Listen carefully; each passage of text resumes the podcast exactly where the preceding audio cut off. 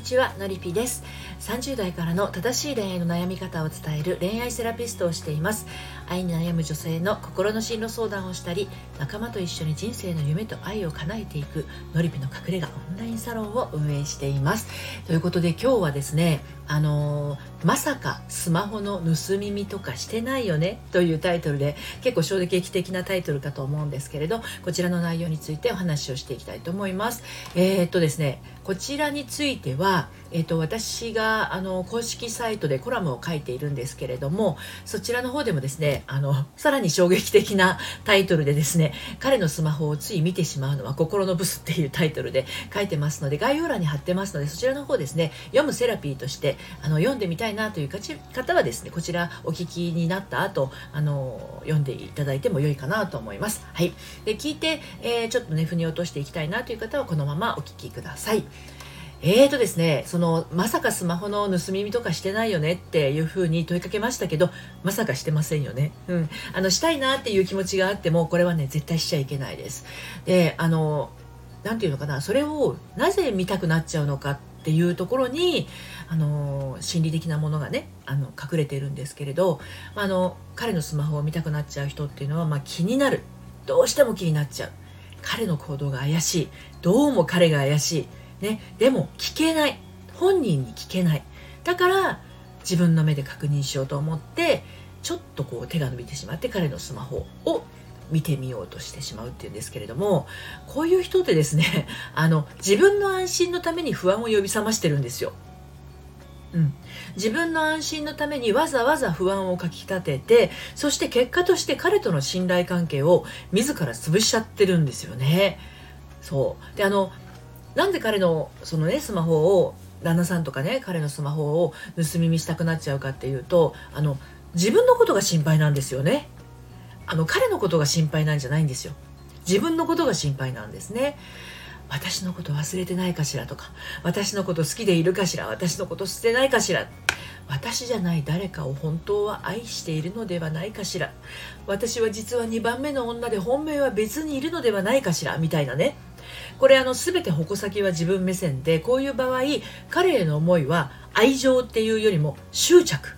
になっちゃってるんですよね。うん、であのそしてそんな思いを抱いたまま結局このスマホで彼のスマホを見た時にですねどうなるかって言ったらやっぱりってなるかほってなるわけですよね。うん、やっぱりは私じゃなかったんだっていうね、まあ、あの嫌な気持ちの確認作業になるしほっていうのはあの私なのかもしれないっていうふうにねちょっとの安心ですよね。うん、どちらにしてもですね自信がない気持ちの結果がちゃんと現れちゃうんですよね。うん、でそういう時のあのあなたのね表情なんですけれど当然その前提にあるのが不安にまみれているので眉毛とか口角は下がり気味それから目線も下向きうつむき加減になってるし多分ですねやましいから顔色もあんまり良くないと思うんですよ。うん、であのー、これって美人さんだったりとか可愛い表情って言ったらもう多分真逆だと思うんですよね。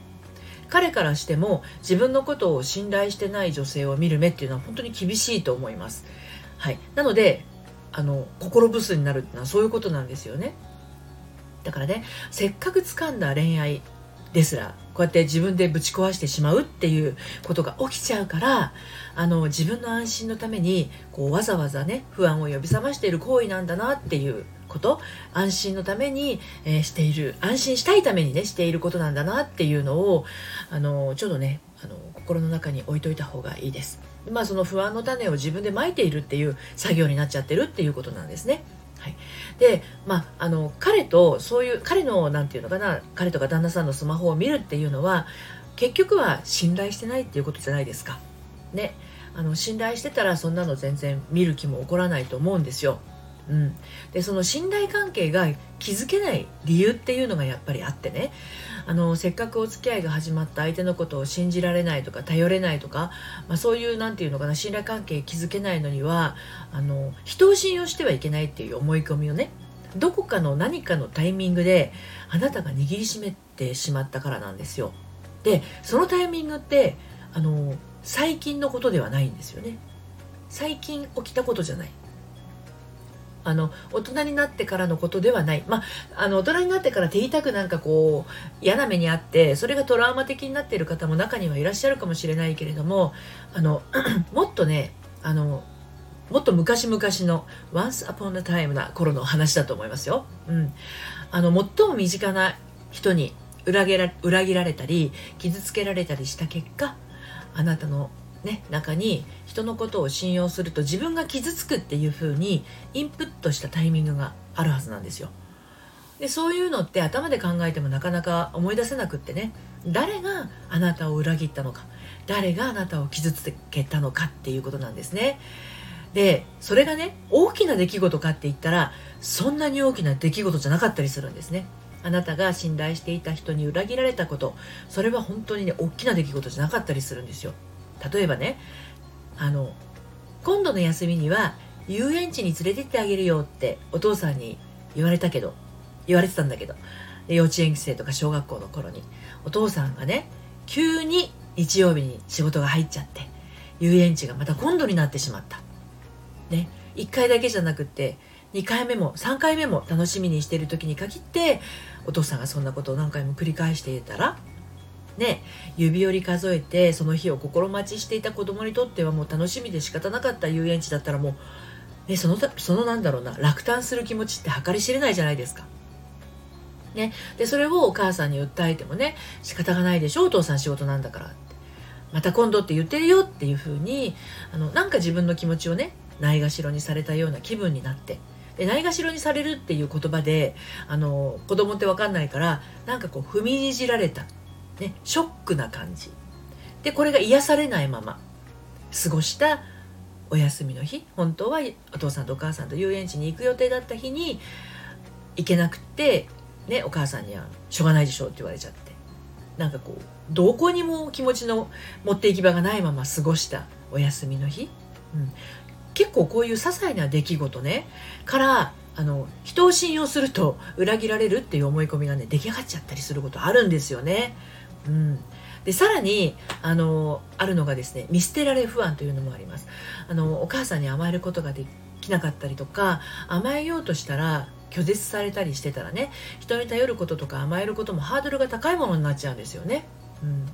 あのー、母さんに話聞いてって言ってもああの今忙しいから後でとか妹や弟の面倒を見てるからちょっと待ってなさいとか。で待てど暮らせど お母さんの方から何だったの？話はって聞いてくれるわけでもないみたいなことをやってたらあ私は我慢してると偉いねって褒められるんだけどあの素直に甘えたりねあの頼ったりするとあの断られ断られちゃうんだっていうふうに思っちゃうじゃないですか。ね、でもねそういうふうに育っていった人があの引っかかりやすいのがあの少しでも優しくされたりとかなんかこうプレゼントをもらったりとかすることによってあのものすごく嬉しみを感じて愛情を深く感じちゃってねあのそこに寄りかかっちゃうっていう人もいるんですよ。うん、で愛情にすごく貪欲な割にね人を信頼できずで信頼してはいけないような人を信頼しては裏切られるっていう悪循環にはまっちゃうっていう人もいるんですよ。うんでもね、まあ、こういうのはあの心理セラピーあののりぴ塾のセッションでも解消することができるんですけれども、まあ、あの心理セラピストさんが扱っているワークをね重ねていくことでそういう状況からは脱していくことはできます。本来の自分に帰ることはできるんですね。で、まあ、実際に親との関係に苦しんでいたことをあの認識している人もいるんですけどこういうことがあったっていうことをあのセッションで初めて気づくっていう人もいるんですよ。うん、あ私は親との関係で結構我慢してたんだな。これ我慢だったんですねとかあこれって傷ついてたんですね私とかセッションで気づく人結構いらっしゃるんですよ。ああ私は悲しかったんだなとか、ね、私怖かったんだとか私本当はこれ怒ってたんだなっていうね、でもそういうふうに気づくことで自分の中の固まっていた思いがほどけてねあの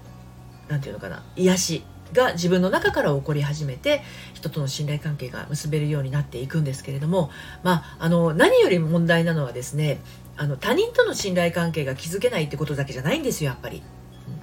うん、あの自分自身との信頼関係が築けないでいることにあのそこに気づいてないっていうことも結構あるんですよね。